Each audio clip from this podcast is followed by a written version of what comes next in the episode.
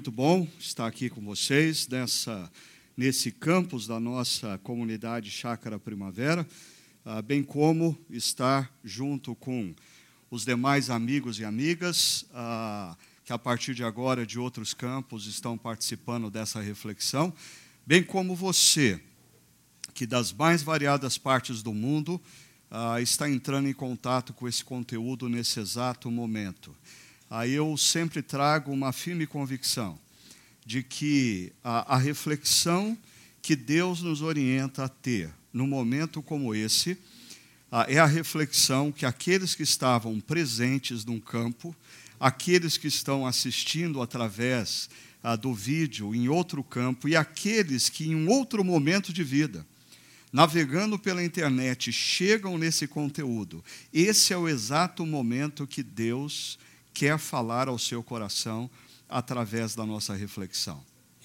Ah, eu não sei ah, quanto a vocês, mas talvez eh, alguns de vocês, habituados à cultura do mundo evangélico brasileiro, aonde a gente entra numa igreja para ouvir sobre vitória, a gente entra numa igreja para as músicas nos colocar para cima, a gente entra numa igreja ah, para o pregador, que se confunde mais com um preletor de autoajuda, ah, nos jogar frases de impacto para a gente voltar a acreditar no que a gente não está acreditando mais. E aí ah, você vem para uma igreja que nem parece igreja, aí que a, a música que antecede a reflexão fala de murchar, murchar, murchar, sofrer, cansado. Ah, eu, eu estive fora por praticamente seis meses, mas mesmo à distância eu tenho acompanhado a vida de alguns de vocês e o sofrimento de alguns de vocês. E eu sei que alguns de vocês estão aqui nessa manhã, estão em um outro campo, estão participando dessa reflexão pela internet. E seus corações estão murchando, cansados. É essa a oração de vocês. Ah, estranho esse tema quando jogar a toalha parece a melhor opção. É, quando jogar a toalha parece a melhor opção, quando você é um pastor cansado, quando jogar a toalha parece a melhor opção, quando você é um esposo ou uma esposa sem esperança, quando jogar a toalha parece a melhor opção, quando você é um microempresário num país chamado Brasil, pagando impostos e não vendo retorno, quando jogar a toalha parece a melhor opção para você, que é um profissional, bem formado, qualificado, mas não tem emprego, e aí você começa a vislumbrar a possibilidade de, com as suas economias, comprar uma passagem para os Estados Unidos, para a Europa, para qualquer lugar desse mundo, mas literalmente jogar a toalha ah, de ser brasileiro. Ah, eu acredito que ah, dois terços das pessoas que estão nesse campus, que estão nos acompanhando em outros campos, ou estão nos ouvindo, sabem muito bem do que eu estou falando. Ah, algum tempo atrás, mais propriamente em outubro de 2013, essa frase de Wayne Cordeiro no seu livro Andando com um Tanque Vazio, chamou a minha atenção e marcou a minha vida. Ele diz: Nós não nos esquecemos que somos cristãos, nós nos esquecemos que somos humanos. Humanos.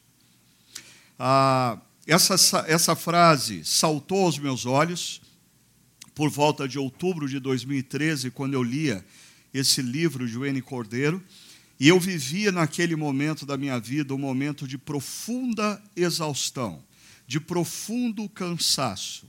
Eu, eu sentia que as minhas energias físicas, emocionais, intelectuais e espirituais haviam se drenado completamente.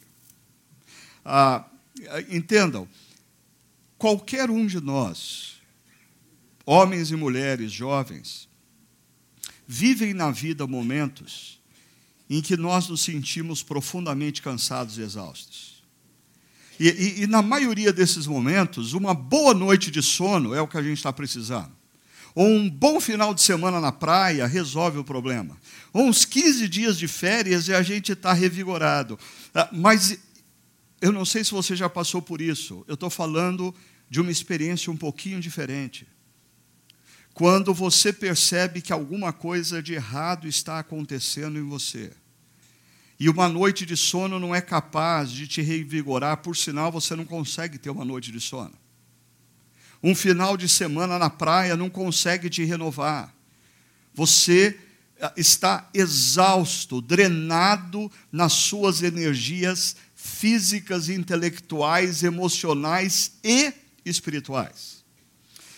Quando eu cheguei a essa consciência no final de 2013, eu percebi claramente que se eu continuasse seguindo em frente, se eu continuasse fazendo as mesmas coisas que eu estava fazendo, eu estaria colocando em risco tanto a minha vida, como a minha família e até mesmo a igreja que eu vinha liderando por cerca de 15 anos. E foi quando eu tomei a decisão de parar. Parei, saí, gastei um tempo fora ah, como eu fiz esse ano, mas é importante eu, ah, nessa série, me reportar esse momento de 2013. Ao longo das reflexões, você vai entender por que, ah, em outras reflexões, nós vamos voltar a ele. Mas, lendo e estudando, naquela época, eu percebi que eu fazia parte das estatísticas crescentes daqueles que se tornam vítima dessa síndrome chamada síndrome de burnout. Ah, a melhor, ah, alguns anos antes eu havia lido um livro que na sua capa tinha um palito de fósforo completamente queimado. Essa imagem de alguém que se torna vítima de um burnout. Você queimou, você drenou todas as suas energias. Não existe mais como você, humanamente falando, recuperar como se fosse uma bateria, as células que se queimaram, você não tem mais como recuperar.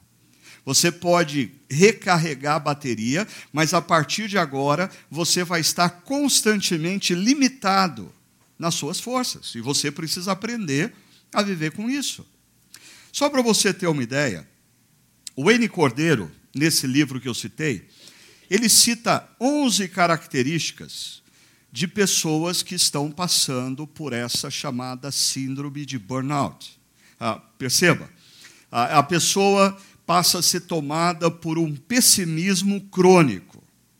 Ah, ela se pega inúmeras vezes em momentos de choro. Ela começa a ter dificuldade na concentração.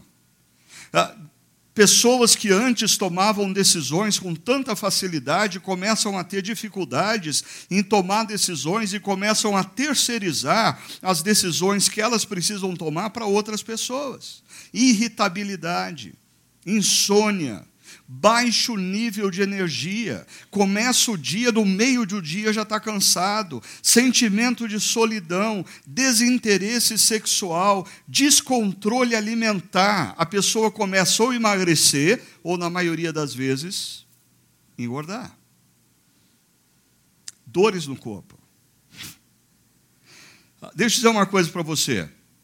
Se você olha essa lista, e você tem aí três, quatro características dela nesse exato momento na sua vida, ah, ok, você é um ser humano normal e a maioria de nós temos que conviver com algumas dessas características dia após dia, e isso não significa absolutamente nada. Se você olha para essa lista e você tem aí de cinco a oito dessas características, a, a luz amarela tem que acender na sua mente porque você precisa prestar um pouquinho mais de atenção do que está acontecendo na sua vida e o que você está fazendo da sua vida. Porque você é mordomo do corpo que Deus te deu. Você é mordomo da vida que Deus te deu e você não tem o direito de gastar essa vida de maneira irresponsável. Por isso, 5 a 8 ali, acenda a luz amarela, volte para casa e pondere acerca do que de fato está acontecendo. Agora, se você tem dessas de 11, 9, 10, 11, você está precisando tomar decisões ontem na sua vida. Você não pode continuar caminhando como você está caminhando, porque você vai ser irresponsável para com a sua vida, para com a vida da sua família, com a vida da sua empresa, com a sua profissão. Não é mais uma questão de você continuar caminhando e botar mais força. Você não tem mais força para colocar. Você ainda vai causar o desastre na sua vida pessoal na vida da sua família, na vida da sua organização ou empresa. Ah, um outro cara que nos últimos meses eu passei a lê-lo e acompanhá-lo, Kerry uh, Wehoff. Uh, esse cara tem um, um, um blog, um podcast acerca de liderança. Ele já foi advogado, durante 20 anos foi pastor no Canadá, e ele escreve também acerca da experiência dele de burnout. Ele, ele coloca outras 11 características. Eu não sei se esse número 11, quando o assunto é burnout, é meio cabalístico, né? mas os dois colocam 11 características. Olha só. Perda da paixão. Uma pessoa que era profundamente apaixonada por algumas coisas perde a paixão. Ceticismo e criticismo. Eu sei que algumas mulheres estão falando, sabe, meu marido tem isso aí. Não, seu marido é chato, né? É, não tem nada a ver com burnout, ok? A gente está falando de uma pessoa que se torna cética e crítica acerca de tudo, ligado ao terceiro ponto: insatisfação generalizada. A pessoa olha para a vida e você pergunta para ela: o que, que você gostaria de fazer que te daria alegria? Ela responde: nada. A gente pode fazer qualquer coisa, porque nada me dá alegria. Insensibilidade para fortes emoções, a pessoa não consegue mais sentir tristezas profundas nem alegrias. Você não vê essa pessoa gargalhando de chorar e você não a vê sensibilizada para com a dor do outro. Isso não significa que ela não derrame lágrimas. Ah, reações desproporcionais diante de pequenas coisas a pessoa reage de maneira desproporcional. Insônia, impaciência, dificuldade de raciocínio lógico, queda de produtividade. A pessoa que tinha uma alta performance ah, não parece mais o mesmo profissional. Perda da alegria. E compulsões ou automedicação a pessoa começa a entrar de maneira acrítica nos antidepressivos, começa a tomar tudo quanto é medicação que amigos dizem que resolveu para eles. Quando essas pessoas não começam a caminhar para compulsão alimentar, para bebida, para pornografia, outros tipos de compulsão. Porque uma pessoa que perdeu a vida e não tem mais satisfação em nada, começa a buscar satisfa começa a buscar atalhos de satisfação. Você percebe o perigo do que a gente está falando? Agora, apesar dos dois autores citados serem pastores, eu não estou falando de um problema que pertence à classe dos pastores. Eu estou falando de um problema que tem se tornado mais e mais e mais comum nas mais variadas profissões, com os profissionais que atuam nas mais variadas áreas da sociedade humana.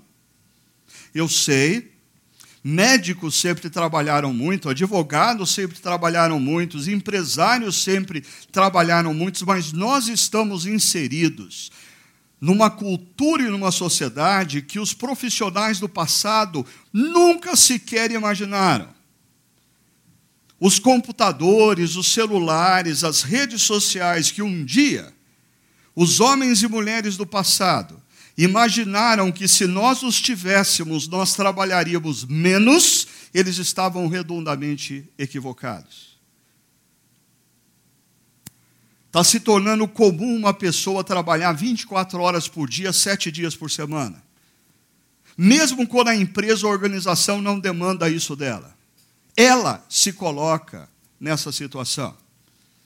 E perceba, isso tem se tornado, para minha surpresa, mais e mais comum, cada vez com profissionais mais jovens. Por quê? Porque eles entram num esquema de que eles precisam ser profissionais de alta performance e antes dos 35 anos de idade eles têm que estar resolvidos. E por isso, eles não vão nem trabalhar para os outros, eles vão montar uma startup e eles vão trabalhar 24 horas por dia, 7 dias por semana, porque eles vão acontecer. E aí, duas coisas. O desejo de crescer rapidamente e o anseio por alcançar projeção levam esses profissionais, primeiro, eles desrespeitam limites. Eles se esquecem que o seu, o seu organismo tem limites. Não, não adianta você trabalhar com o seu corpo 24 horas por dia, 7 dias por semana. O seu organismo tem limites. A sua mente tem limites, as suas emoções têm limites. E eles não apenas desrespeitam limites, mas eles se esquecem da humanidade. Ah, eles se esquecem que eles são humanos. Ah, agora, perceba como as novas mídias se tornam uma grande agravante para esse problema. É, quando eu falo de novas mídias, eu estou falando da internet, eu estou falando das redes sociais, eu estou falando do e-mail, eu estou falando de tudo que nos, nos envolve hoje ah, como meios de comunicação rápidos e imediatos. Por quê? Porque as novas mídias, elas geram alguns sentimentos que pessoas do passado nunca tiveram. Por exemplo, comparação. Você comprou um carro novo há 15 dias atrás e você está hiper feliz com ele, até a hora que a sua amiga posta no Facebook a foto do carro novo dela. Você voltou de férias e você está encantada porque você fez a viagem dos seus sonhos com o seu marido. Até a hora que você vê que aquela sua amiga, que não é tão sua amiga, foi para um, uma praia paradisíaco do Pacífico com o marido dela. E você foi para o Nordeste do Brasil. Ah, esse, essa comparação gera uma ansiedade crônica. Eu vejo isso, por exemplo, eu que lido muito com jovens pastores. Eles são jovens mas a maioria deles está adoecendo. Por quê? Porque através das redes sociais eles têm uma sensação de que está todo mundo na frente deles e que eles estão ficando para trás. Insatisfação crônica. Hoje, não sei do seu meio, mas no meu meio, quando jovens pastores numa conferência levantam a pergunta, Ricardo, como desenvolver a liderança numa comunidade local durante tantos anos ah, e manter saúde emocional? Ah, eu digo, bom, é, eu não sei se eu tenho a resposta para tudo, mas uma das respostas que eu certamente tenho é ah, eu não gasto tempo da minha vida com redes sociais. Não gasto. Quando o assunto é rede social, eu sou alguém, como a moçada diz, low profile. Eu estou fora. Mas posso dizer uma coisa? Estou feliz. Estou feliz. Ah, é claro, eu acho que as redes sociais elas são importantes no aspecto do prover conteúdo. Então, eu tenho pessoas que procuram, através das redes sociais do meu nome, prover conteúdo, dar conteúdo para as pessoas. Eu sigo pessoas a dedo que são provedoras de conteúdo. Eu não sigo fofoqueiro. Eu não sigo gente que, que vira e mexe está criando polêmica. Eu não sigo ninguém por mera curiosidade. Por quê? Porque isso não ia fazer bem para o meu coração perceber que o fofoqueiro está se dando melhor do que eu, perceber que alguém que só gera polêmica tem mais seguidores do que eu. E outra, eu não entro nas minhas redes sociais para saber quantos seguidores eu tenho e quantas pessoas curtiram ou deixaram de curtir o que eu coloquei lá. Eu sou livre. Mas alguns de vocês não. Alguns de vocês são escravos escravos do que as pessoas pensam de vocês nas redes sociais. O seu humor muda quando você posta uma foto e uma pessoa que você esperava que ia curtir não curtiu. Ah, o seu nível de satisfação vai do de 0 a 10, de 10 para 0, quando você toma conhecimento que um parente que você não vai muito com a cara, um amigo que você não gosta, um companheiro de trabalho de uma empresa do passado se deu melhor do que você ou está numa posição aparentemente melhor do que você. Ah, eu creio que ah, essa situação, minha opinião, é insustentável. Quando a gente fala de saúde, eu diria que pessoas que se deixam absorver por essa cultura da comparação, ansiedade e insatisfação, primeiro, elas se esquecem que suas histórias são únicas. Elas se esquecem disso, elas se esquecem que a história que Deus está escrevendo na vida delas é único. Elas não têm que ficar se comparando ao que Deus está fazendo na vida do outro, se é que Deus está fazendo alguma coisa na vida do outro.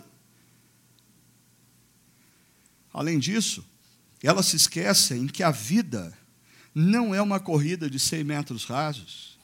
A vida é uma maratona. E principalmente jovens profissionais, e insisto, jovens pastores estão se esquecendo disso. E bem possivelmente eles não vão chegar no final da maratona, porque eles vão estar exaustos antes da metade. Eles vão tropeçar e cair antes da metade porque eles estão se deixando consumir por essa comparação, ansiedade e insatisfação crônica. Ah, olha só o que isso tudo gera. Ah, eu percebo que essa geração, mais assim, completamente absorvida pelas novas mídias, eles se colocam numa situação de constante estresse. Por quê? Primeiro, o corpo deles está numa atividade. Exemplo, eles estão numa reunião da empresa, então eles estão sentados numa cadeira atrás de uma mesa, cercado por pessoas. Então o corpo deles está ali. Eles estão participando com o corpo daquela reunião. No entanto, a mente deles está em outra atividade. Eles estão constantemente preocupados com alguma atividade que não é aquela, ah, ou alguma atividade que eles ainda têm que cumprir ou alguma atividade que eles deixaram de cumprir. Por isso eles estão com o corpo presente, mas mandando um e-mail para alguém dizendo eu já vou fazer isso, ou mandando e-mail, uma mensagem para alguém dizendo desculpa por não ter feito aquilo. Eles estão de corpo presente, mas a mente deles não está ali. E pior, os olhos deles estão na tela do celular. E, e a tela do celular é, é uma fonte de adrenalina incrível. Porque você está lá na reunião, aí aparece assim, uma mensagem do celular, entra uma postagem do Facebook, entra uma postagem do Instagram. De, a, a, a, o, seu, os seus sentimentos não estão com o seu corpo. A sua mente não está com o seu corpo. Pare e pensa se isso é vida. Isso é desumano. Você, como ser humano, é um ser integrado. Você não é três coisas. Você é um ser integrado. E se você está, por exemplo, na sala de casa com o seu filho, esteja com a mente ali, esteja com o coração ali. Se você está numa sala de jantar com um casal de amigos, esteja com a sua mente ali, coloque o seu coração ali, porque se você continuar praticando isso que é impraticável, está com o corpo numa atividade, com a mente em outra e com os olhos movendo o seu coração a outras coisas, isso é insustentável. Insustentável. Não é para menos que tão cedo essa geração está imersa em antidepressivos. Não é para menos, e aqui, por favor, amigos e amigas terapeutas, não estou falando mal de vocês, ah, mas tanta gente mal resolvida e entrando em colapso emocional, porque esse estilo de vida que as novas mídias inseriram na nossa cultura é insustentável. E você precisa tomar uma decisão a respeito.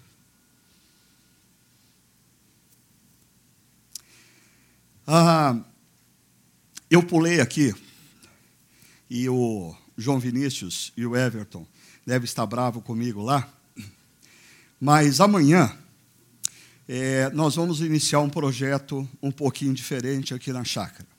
Se chama Chácara Talk, ok? Então, a partir dessa reflexão, eu vou procurar oferecer algumas coisas para vocês em forma de respostas a perguntas que vocês podem fazer e também alguns outros conteúdos que a gente não vai gastar tempo passando aqui. Por exemplo, ah, eu quero passar através do Chakra Talk ah, o que o Mike Gorin, na conferência de plantadores de João Pessoa, colocou acerca das redes sociais qual é a sugestão dele e a provocação dele para nós vivermos de maneira saudável no mundo em que nós nos encontramos. Ok? Então, você pode depois entrar no site chacara.org barra talk, T-A-L-K, talk, ok? Ali tem um formulário e você pode mandar perguntas acerca desse momento. Vocês que estão aqui, vocês que estão nos campos, vocês que estão nos acompanhando pela internet, ok? Agora, diante dos desafios do mundo contemporâneo, nós precisamos de uma espiritualidade sadia e consistente para a gente conseguir sobreviver a esse negócio. A questão é que o que eu chamo de espiritualidade consistente nada tem a ver com a espiritualidade YouTube. Porque hoje em dia está difícil ser pastor. Porque, assim, quem é de fato o seu pastor? Ah, eu, eu, confesso, assim, existem pessoas que estão na nossa comunidade há muitos anos, mas quando eu converso com elas, eu percebo ah, que elas dão mais ouvidos e elas seguem as orientações de pastores que estão no YouTube, não pastores que estão ensinando dia após dia aqui a palavra de Deus.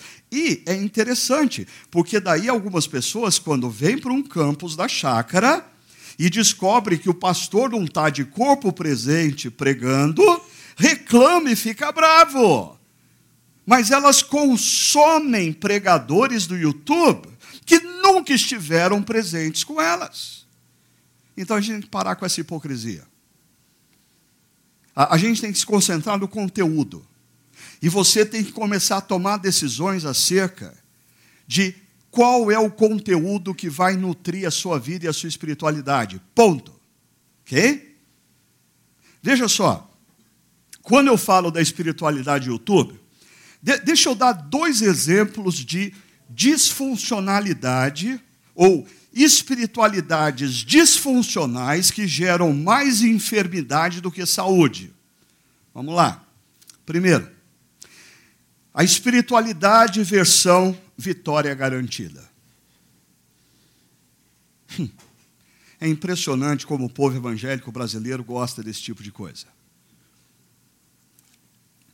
As pessoas gostam de ouvir pregadores que contam acerca das suas façanhas com Deus, contam acerca de como Deus responde às orações deles, contam como Deus sempre, diariamente, por sinal, de manhã à tarde à noite, realizam milagres extraordinários nas suas vidas. Para esses pregadores, não existe espaço para gripe, não existe espaço para desânimo, eles nunca ficam irritados com os filhos, eles nunca brigam com as mulheres, eles nunca têm momentos de ansiedade para com a vida, porque eles são vitoriosos. Não há gigante que não caia diante da fé desses homens.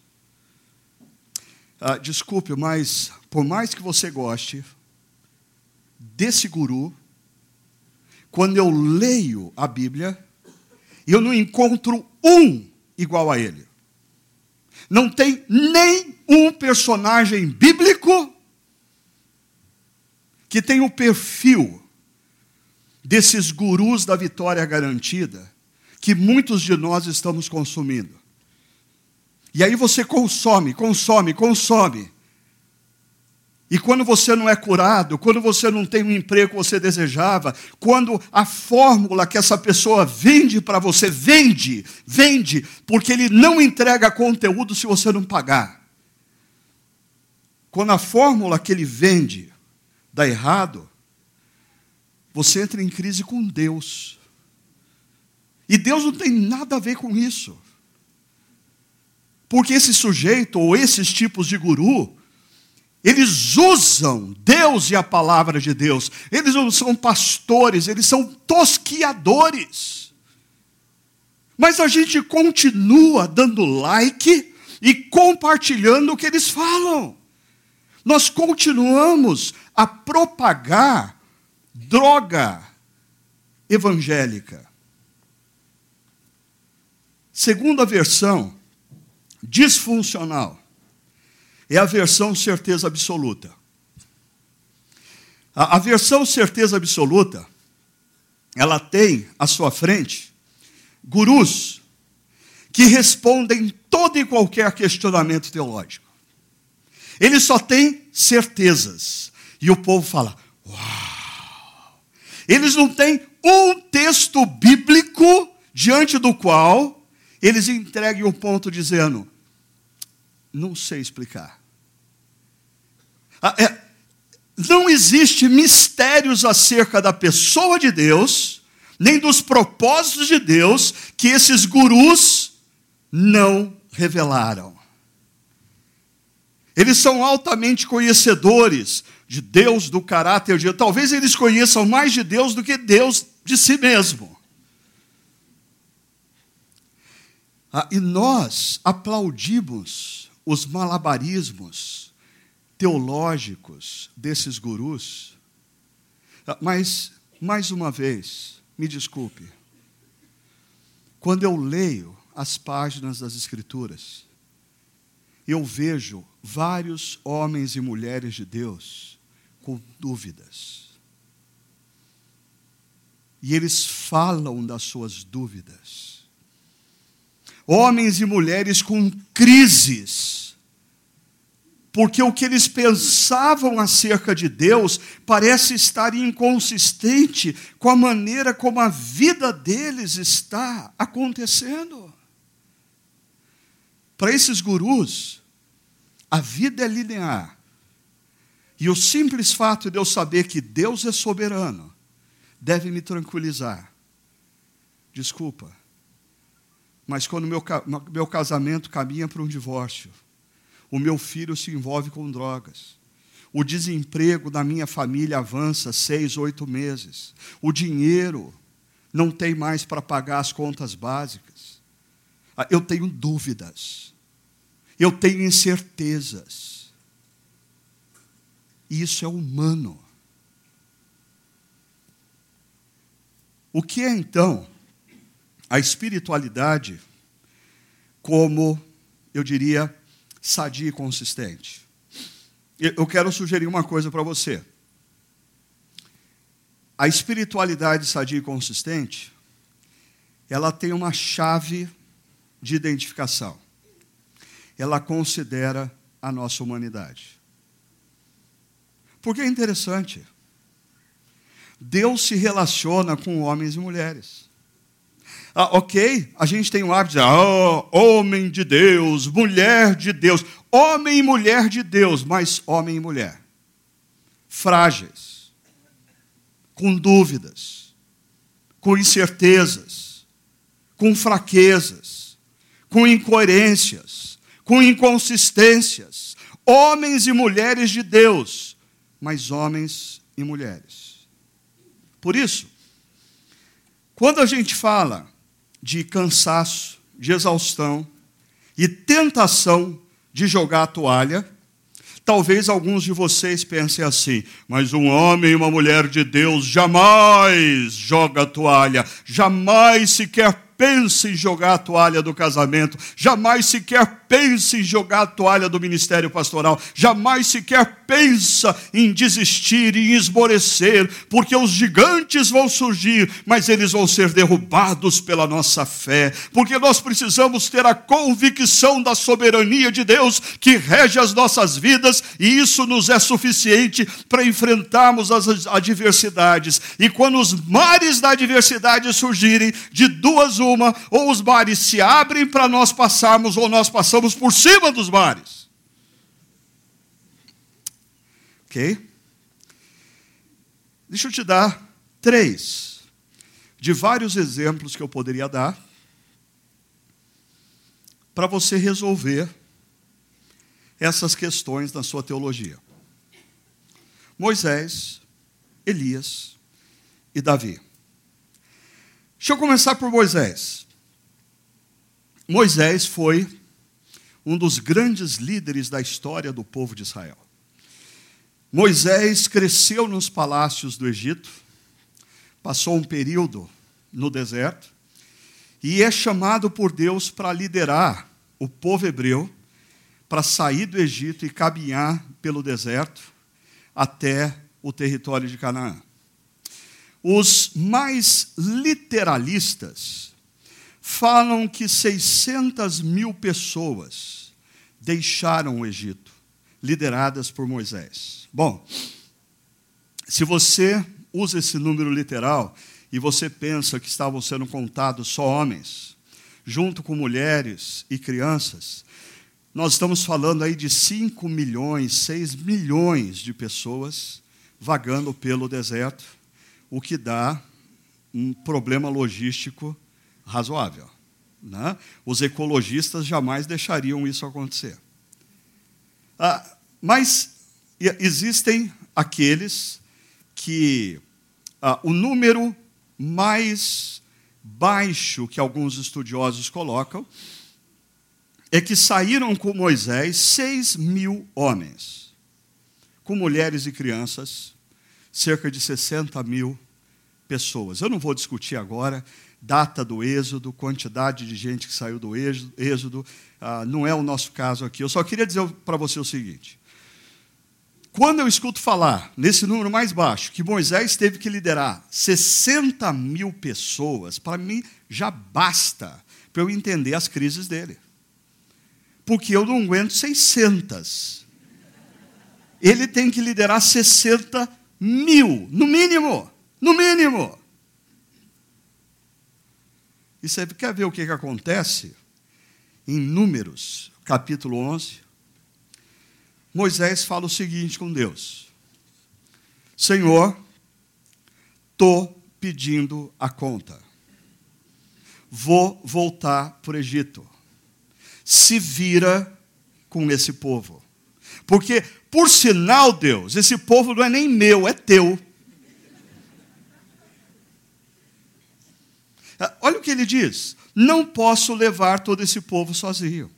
Essa responsabilidade é grande demais para mim. Se é assim que vais me tratar, por favor, presta atenção nessa afirmação, seguidores dos gurus da vitória garantida ou da certeza absoluta.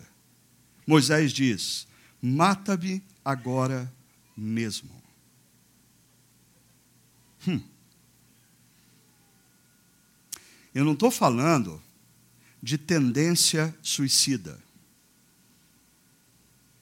Eu estou falando de um momento da vida que eu duvido que alguns de vocês aqui, como cristãos, já não passaram.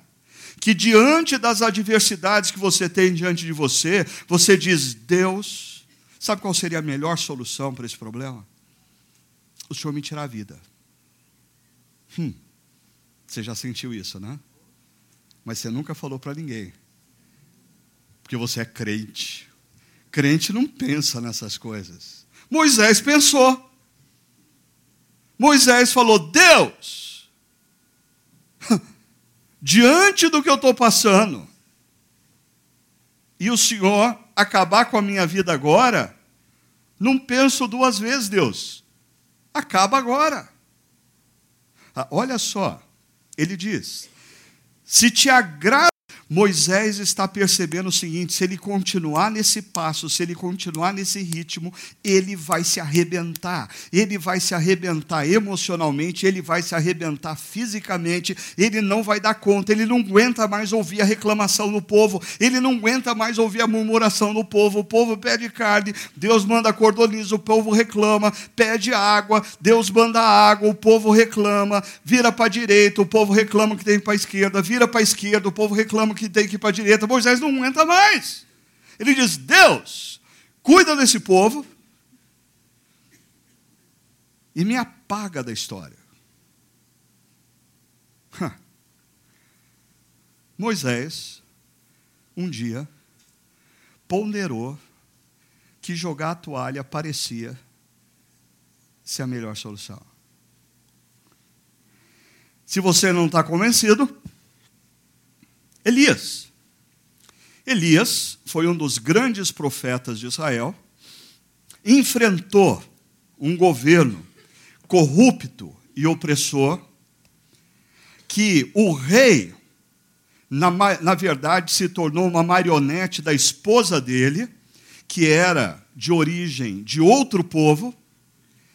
Ah, Elias foi um cara que confrontou o poder com uma coragem assim tremenda. Aí, depois de um dos maiores embates que ele teve em rede nacional com esse poder opressor, esse poder corrupto, na manhã seguinte, nas redes sociais, olha o perigo das redes sociais aí.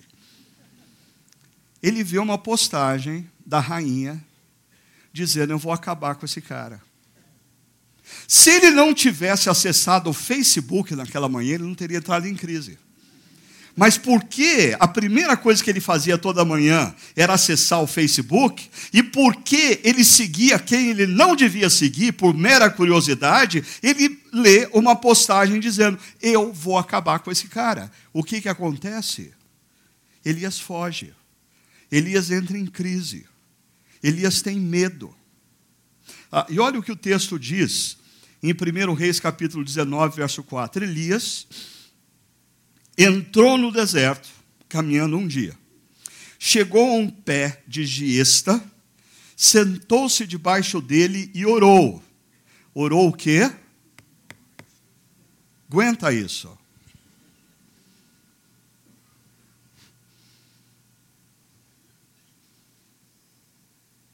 O que que Elias pediu?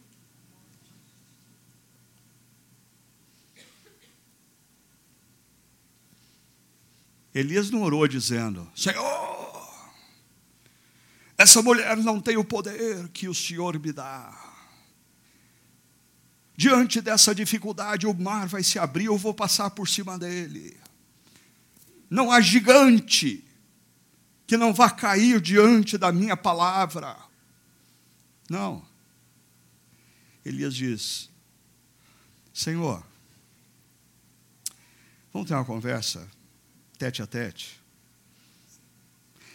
Senhor, eu, eu acho que eu já te servi o suficiente.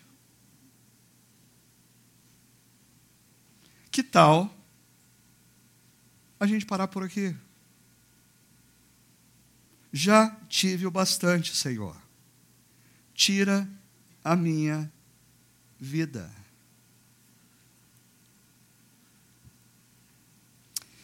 Depois se deitou debaixo da árvore e dormiu.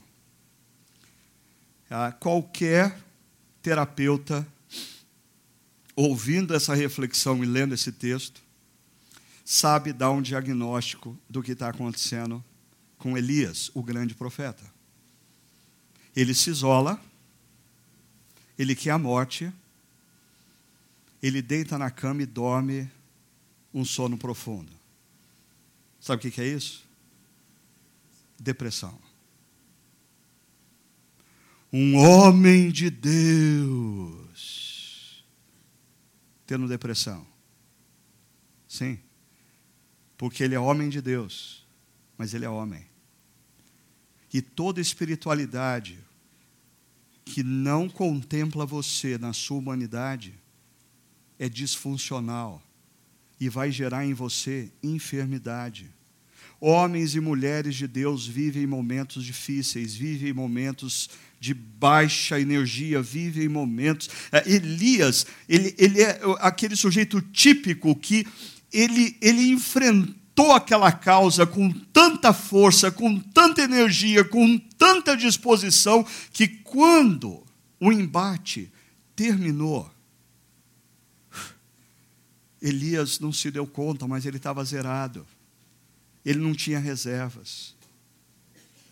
Não, Elias não estava em depressão porque ele foi infiel. Não, Elias estava em depressão porque ele foi fiel ao limite. Ele não guardou uma gota da energia dele, ele se deu todo.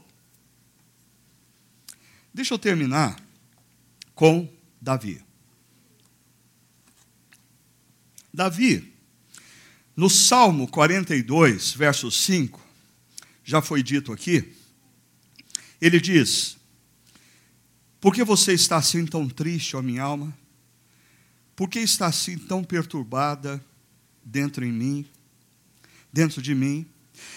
Ah, é, é interessante como Davi, ah, deixa eu, para quem não, não se lembra, deixa eu colocar para você quem foi Davi. Davi foi um sujeito assim que na adolescência ele viu um leão no horizonte chegando perto das ovelhas. Adolescente. Ele foi lá, encarou o leão e matou o leão.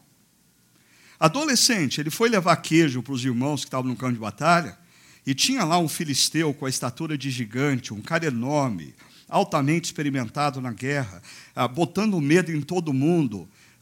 Davi, um adolescente inconsequente, vai para o campo de batalha e mata o gigante. Davi se torna, na juventude, um dos principais comandantes do exército do rei Saul. Ele se torna famoso em todo Israel. Ele é entrevistado ah, nos principais noticiários ah, da Globo de Israel. Ah, todos os blogs comentam acerca de Davi. Ah, a juventude começa a usar camiseta com a cara de Davi. Assim, ele, ele se torna pop. E o rei Saul entra numa crise de ciúmes. E aí ah, passa a persegui-lo. Davi durante oito anos, vive no deserto, liderando um grupo de perseguidos da justiça de Saul, e ele encara o exército de Saul.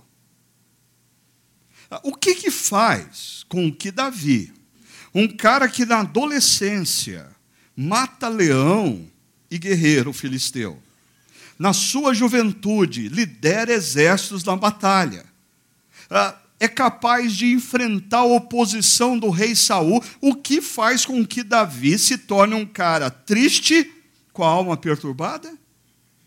Olha só, o verso 3 e 4 diz: Minhas lágrimas têm sido meu alimento dia e noite. Você já viveu um momento na sua vida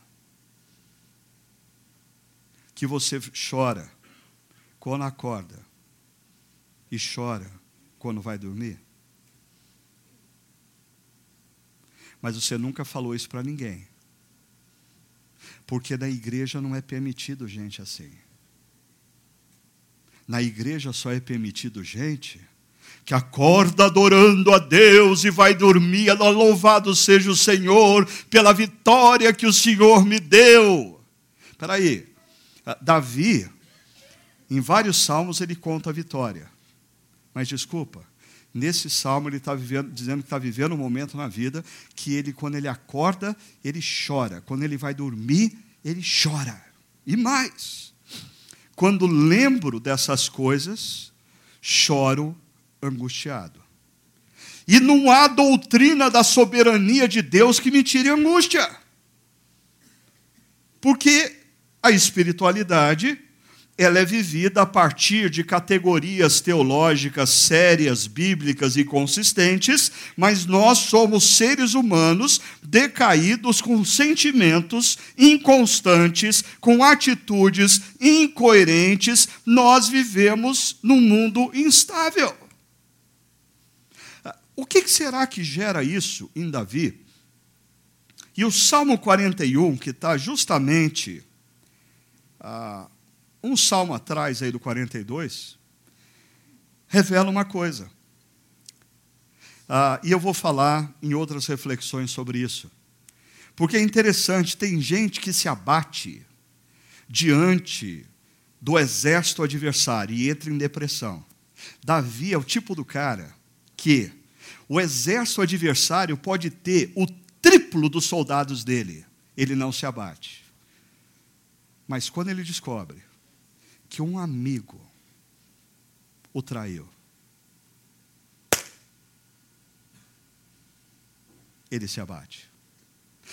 É, essa era a fragilidade de Davi. Olha que ele diz: Até o meu melhor amigo, em quem eu confiava e que partilhava do meu pão, voltou-se contra mim. Você já teve aquele funcionário que você deu a ele a oportunidade que ninguém tinha dado? Você deu força para ele quando ninguém dava força. Você pagou os cursos para ele se aperfeiçoar porque você queria bem ele. E depois de alguns anos convivendo com você, ele diz que quer a conta e ele recebeu uma proposta do seu concorrente para montar uma empresa paralela para fornecer para o concorrente toda a tecnologia e know-how que você tinha dentro da sua empresa. Você já teve aquele que comia com você, virando as costas para você? Você já teve aquele que você um dia ajudou, sair por aí falando para os outros que você não presta, que você é um opressor, que você usou? Para ninguém ter dúvida, olha o Salmo 55. Davi diz assim: Se um inimigo me insultasse, eu poderia suportar. Se um adversário se levantasse contra mim, eu poderia defender-me. Mas logo você, meu colega, meu companheiro, meu amigo chegado, essa eu não aguento. Quando o assunto era fogo amigo, Davi desmoronava. Uma das coisas que eu quero fazer nas próximas semanas é ajudar você a perceber quais são, qual é, qual é o seu ponto de vulnerabilidade. Porque talvez você seja altamente forte e resistente para algumas coisas, mas para outras, ali é o seu ponto de vulnerabilidade, ali é que você se abate, ali é que você fleta com a depressão, ali é que se você não se reenergiza e busca forças, mais cedo ou mais tarde você vai orar para Deus dizendo: Deus, acabou, tira a minha vida. Esses três homens, eles eram homens de Deus. Mas o que eu queria deixar com vocês nessa manhã é uma lição muito simples. Eles eram homens de Deus, mas eles eram homens. E espiritualidade sadia e consistente, ela é construída com a visão correta de quem Deus é e de quem eu sou. Deus é Deus, a quem eu busco. Eu sou ser humano, frágil, limitado, decaído, inconsistente, incoerente, com sentimentos disfuncionais, não penso normal, não penso em linha reta sempre. Por isso, eu preciso de Deus. E aí, eu quero terminar é, lançando alguns desafios para você. Primeiro deles, eu queria que você saísse daqui ponderando a possibilidade de que você, assim, se você não está cansado, você não precisa sair daqui se sentindo cansado, ok? Eu não estou dizendo também que a pessoa fiel a Deus é a pessoa cansada. E aí você vai sair daqui dizendo: Ah, meu Deus, me dá cansaço para eu poder ser como Davi, me dá depressão para eu ser como Elias. Senhor, me dá sentimento assim de querer a morte para eu ser um pouco mais parecido com Moisés. Não, nada disso. Se você está bem, joia. Mas você não tem a garantia de que daqui seis meses você vai estar bem. Então guarda o que a gente conversou essa manhã reconhecer o cansaço, é tudo bem. Você não está pecando contra Deus, dizendo, eu estou exausto, eu não aguento mais essa situação, eu estou sem forças, as minhas energias foram drenadas. Reconhecer a exaustão e o cansaço, presta atenção, não é a solução, mas é o primeiro passo para ela. Ok? Eu não estou dizendo que se você reconhecer, acabou o problema. Não.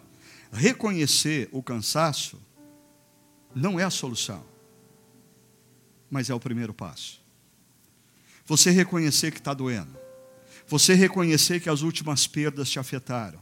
Você reconhecer que a perda de um ente querido te abateu. Você reconhecer que essa crise financeira e econômica do país que se persiste está mexendo com as suas emoções. Você reconhecer que ah, o fato dos seus filhos não estarem dando ouvido ao que você tem a dizer está te abatendo. Você reconhecer ah, que talvez a sua esposa ou seu marido não estão dedicando a você o amor que naquele momento você está precisando. Segundo, busque uma visão mais ampla do problema. Porque o grande perigo dessa temática e a razão pela qual a gente traz ela à tona é que quando você entra num processo de exaustão e cansaço, você tende a chutar o balde da primeira coisa que aparece na sua frente, ou talvez aquilo de onde os sintomas emergem, mas não é a causa. Então, por exemplo, é muito comum quando pessoas estão nesse grau de exaustão e cansaço, não aguento mais esse casamento, joga fora o casamento. Desculpa, você não parou para pensar o que aconteceu nos últimos cinco anos da sua vida. Para com isso. Segura as pontas aí. Não é momento de você tomar decisão. Não é momento de você jogar fora o seu casamento. Não é momento de você jogar fora a sua profissão. Não é momento de você comprar uma passagem para os Estados Unidos e morar ilegalmente lá. Não é momento de você fazer qualquer loucura. Você tem que parar e se dar tempo para compreender o todo. Se você está nesse grau de exaustão que eu estou tratando, isso não é decorrente de uma área da sua vida, nem é decorrente do que aconteceu no último mês da sua vida. Isso é decorrente da sua personalidade, a maneira como você lida com as coisas, a maneira como você lida com as situações, com situações mal resolvidas que aconteceram no passado, há sete, oito anos, situações outras que foram criadas por pessoas que você não tem controle sobre elas, enfim, para, dá tempo e busca sábios conselheiros. Não chuta o balde. N não é momento de tomar decisão. Terceiro, identifique o que abastece e o que drena as suas energias. Nas próximas semanas eu vou falar sobre esse gráfico, mas só para exemplificar. Ah, você precisa começar a perceber o que, que é que, quando acontece, o que faz, te energiza e, e atividades, coisas da sua vida que drenam as suas forças. Porque esse momento de crise, uma das grandes vantagens desse momento é você se abrir para um autoconhecimento. E você descobrir que existem coisas que te energizam, coisas que te drenam. Isso não significa que você vai conseguir, a partir de agora, ter uma agenda só de coisas que te energizam e tudo que te drena você bota para fora da agenda. Não! Mas isso significa que você pode olhar para o seu momento de vida e perceber. Ah, você tem aí durante a semana situações que você sabe que drenam a sua energia. Você precisa ter programado coisas que também te energizam. Senão você não vai aguentar. E a última coisa. Aproxime-se de Deus com sinceridade e vulnerabilidade. Deixa eu explicar isso e aí a gente encerra. Ah, interessante que Moisés, Elias e Davi vivem em momentos históricos diferentes, suas crises são diferentes, ah, as razões das suas crises são diferentes, mas esses três personagens têm uma coisa em comum: eles vão resolver o problema diante de Deus. Todos eles vão na direção de Deus. A gente vive numa sociedade que, diante da crise, a gente já corre para o antidepressivo, a gente já corre para o terapeuta, ou a gente corre para o pastor. Será que você não está precisando correr para Deus?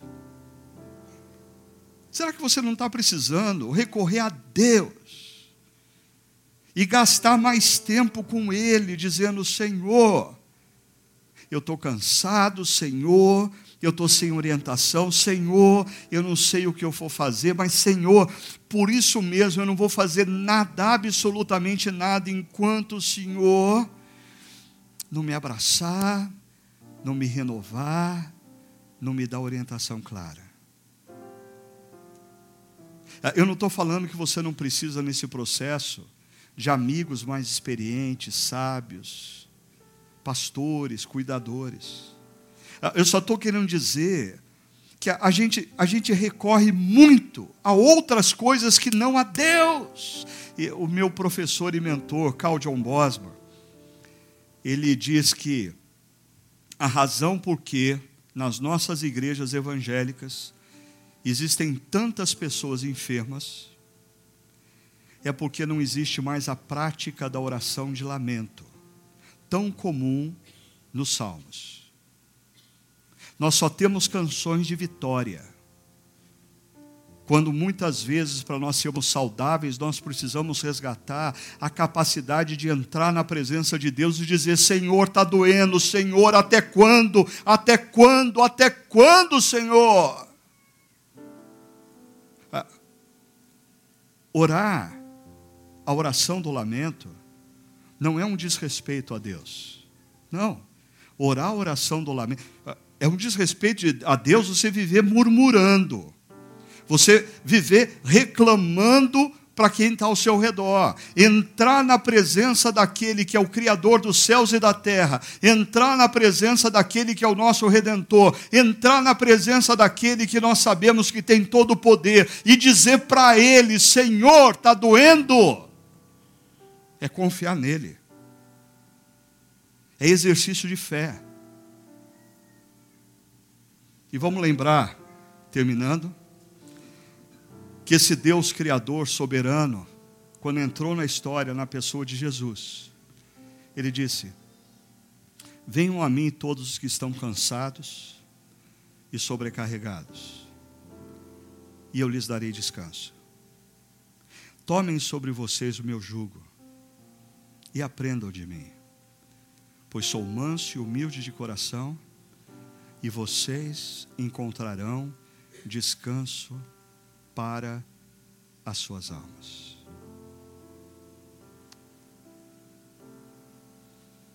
Se você está nesse auditório, se você está em outro campus, se você está nos acompanhando pela internet e você se sente cansado e sobrecarregado, eu não sei o que tem te deixado cansado e sobrecarregado, mas eu sei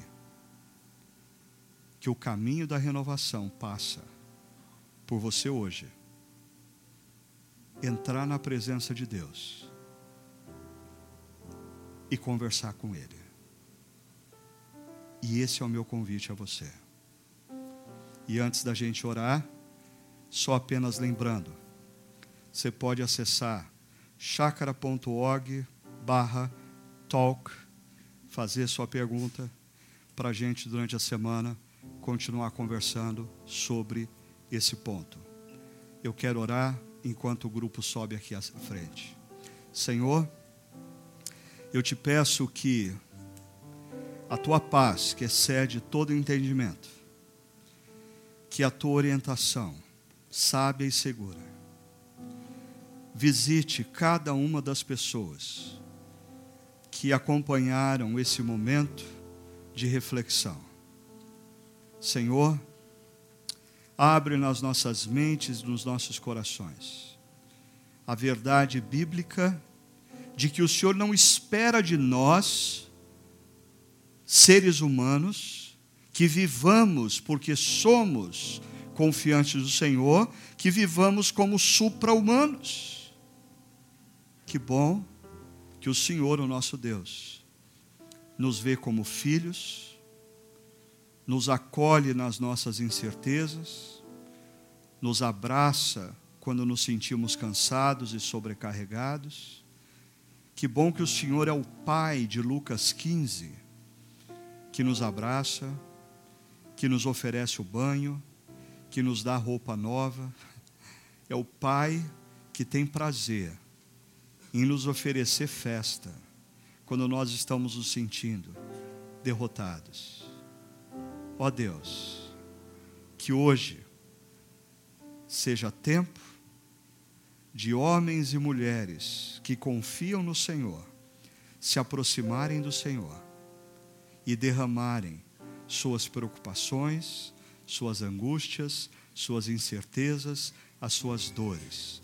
E que hoje o Senhor comece nas nossas vidas um processo de restauração das nossas forças, da nossa energia para continuarmos a te seguir, a te obedecer e a te servir na história. Nós oramos no nome de Jesus. Amém, Senhor.